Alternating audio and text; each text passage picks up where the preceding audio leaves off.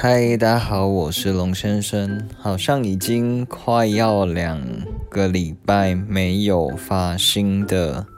语音了，因为亮哈逐渐过得越来越好，所以我就没有特别在发。但是他前几天就是有特别，就是把全部的音档再听过一遍，他就说他非常非常想要继续听，所以我只能继续录这个。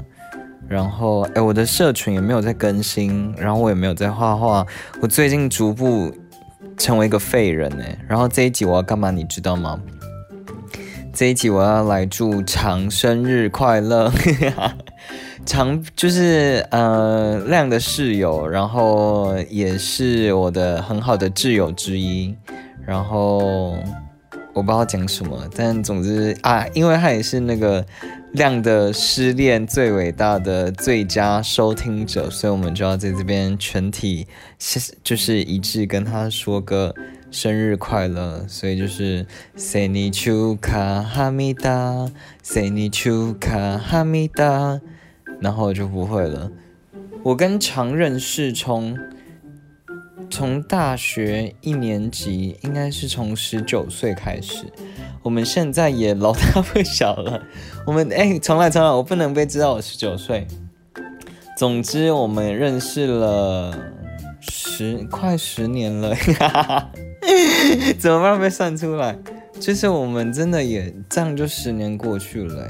就是我没想到我们的友谊会这么的顺利，哎，算顺利吗？其实也算顺利，哎。我们的认识就是从打排球开始嘛。我们从大一的时候就莫名其妙被打排球的学长姐突然凑在一个团体这样，然后大家就互相认识，然后也莫名其妙，因为刚好我们都是同一个学院的，然后我们就是有一个同个学院的联盟，然后就是逐步的变得很好，然后。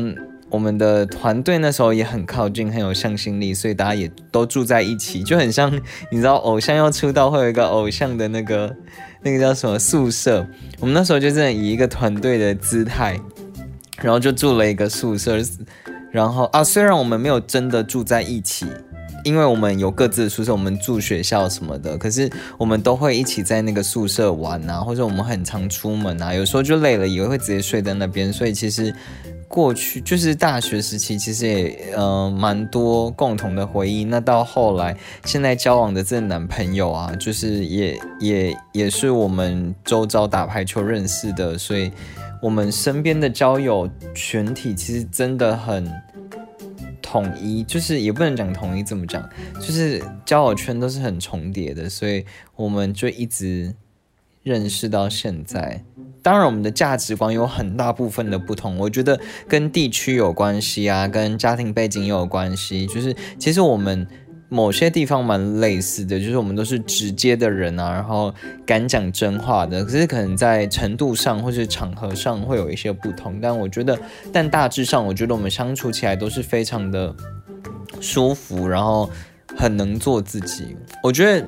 感情啊，就是包含友情嘛，亲情、爱情。我觉得最棒的事情，其实对我来说了，我我并不觉得一定要百分之百的了解对方，百分之百的认同彼此。我是很知道彼此很多事情，我觉得还是要适当的隐私。但是我觉得朋友之间，就是感情、情感这一块，最大的重点是在于。在你身边，或是你在我身边，就是我们在彼此都存在的时候，是可以做一个最舒服的自己，然后可以最放松，然后想说什么、想做什么，就可以好好的表现出来。我觉得这是我对于情感交流来说。最大的一个重点核心，所以可能有很多很多不同的朋友，因为我们都是善于社交的类型，所以我觉得我们有很多不同群态、不同兴趣爱好的朋友。但是，呃，你跟亮啊，就是现在在跟你讲话，你跟亮对我来说好处，当然我的挚友群群就那一些嘛。我觉得对我来说，我会放在挚友的最大原因就是我在你们面前不用故作坚强，我可以。好好的表现我自己，而且在你们身身旁的时候，我觉得我是一个最好的状态，就是我我可以做我喜欢自己的样子，我也能成为你们喜欢的样子，这是我很值得开心跟骄傲的地方，所以很高兴在我的人生的这个成长过程中遇到了你们，这样大致上是这样。然后我想一下有什么要讲的，好像也没有什么要特别讲的，我想一下哦。还有，我觉得，嗯，真的很感谢你。我觉得，虽然我的挚友，我对我挚友都是非常的没有隐私，包含我的台上的台面上的生活，台面上的生活都没有隐私的，都跟你们讲。所以我觉得，虽然我对大家都是无差别的去。聊我的生活，我的很多故事，但是我觉得你们在我心中的位置还是有很大的差异。当然，当然，就是广为人知的亮跟初是我最最最最好的一个挚友嘛，但是并不代表最好就是不可被取代的。我要的讲的意思是，其实即便我们认识的没有像呃亮长呃亮跟初这么久。但是你在我心中还是一个非常不可或缺、很重要的一个价值存在，这样，嗯，也很谢谢，嗯，啊，其实刚刚讲那段话我已经默默的 掉眼泪，我这个那个泪点就是上年纪泪腺真的发达的特别旺盛，就是还是要很谢谢你跟长，就是在我，哎，主要是你啦，长应该也还好，就是。旅程应该还好，主要是你，就是我在呃大学的那段期间，我不是有的那个精神病吗？我觉得那段时间我真的是社社交恐惧症到一个极限，然后每天也非常抑郁，就真的是一心寻死的时候。我觉得你真的对我来说发挥了非常非常重要的功效，这 样讲的很要。我觉得那个那一阵时期，我如果没有真的熬过的话，我可能。现在已经不存在了吧？我我是认真的觉得，所以对我来说，我即便我们很长，可能我们会吵架吗，好像也还好，但偶尔我们会有彼此的脾气啦，就是一些情绪在。但我我从来不会对你大扣分或是怎么样，我就是觉得，你就是我永远会深交的朋友，就是你非常讲义气，然后也非常义无反顾的帮助我那个时期。即便不是那个时期，我觉得你很挺身边的朋友，所以你一直以来也都很支持我，跟相信我的价值观，然后相信我的能力啊。就是虽然有时候我觉得朋友之间会讲一些干话，或是讲一些假话，就是诶，你是最棒的，你是怎么样的？可是有时候我们就是想听这些话，然后也刚好你愿意跟我讲这些。让我觉得很有能量，或是很开心，会让我觉得，哎，我其实还不错的这种话，所以我觉得我在人生的呃中后期，就是以现在现阶段来讲，就大学到现在，有很大部分是因为看着你们，或是跟着你们一起生活，然后我们互相舔舐伤口，就是同温层的概念，所以可以让我好好的去发展、去成长到现在，即便可能这。这一年就是今年二零二二年，明明就是一个要起飞啊，应该应该很振作的状态，反而我有一点点颓靡，有一点点没有那么认真努力，我自己也感到对我的交友圈感到很抱歉，因为我觉得我应该是成为交友圈里面最积极、最成功的人，我对我的定位是这样嘛，所以其实我会好好的去重整我自己，然后把我自己想要定的目标啊，想要做的事情好好的做完，然后才可以继续的去撑起我的家人、我的最重要的朋友圈这样，所以。嗯，就是趁生日今天就赶快随便录一下，然后去感谢这一切，所以还是要很谢谢你，很谢谢亮，跟硬要最后讲到亮，毕竟是他的特辑嘛。但我还是还有一件要谢谢你的事情，是你愿意接受亮这件事，就是，呃，你跟亮明就是不认识的人。